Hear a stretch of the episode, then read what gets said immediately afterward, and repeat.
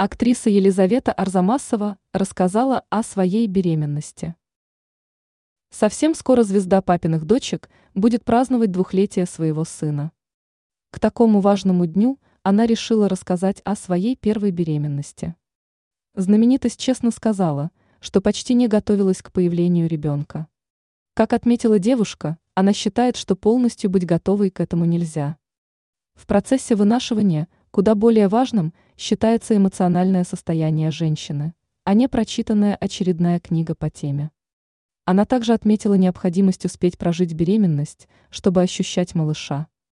Я не знаю, хорошо это или плохо. Но я считаю, что к родительству нельзя подготовиться. В этом плане я довольно беспечно провела свою беременность, цитирует ее издание «Семь дней».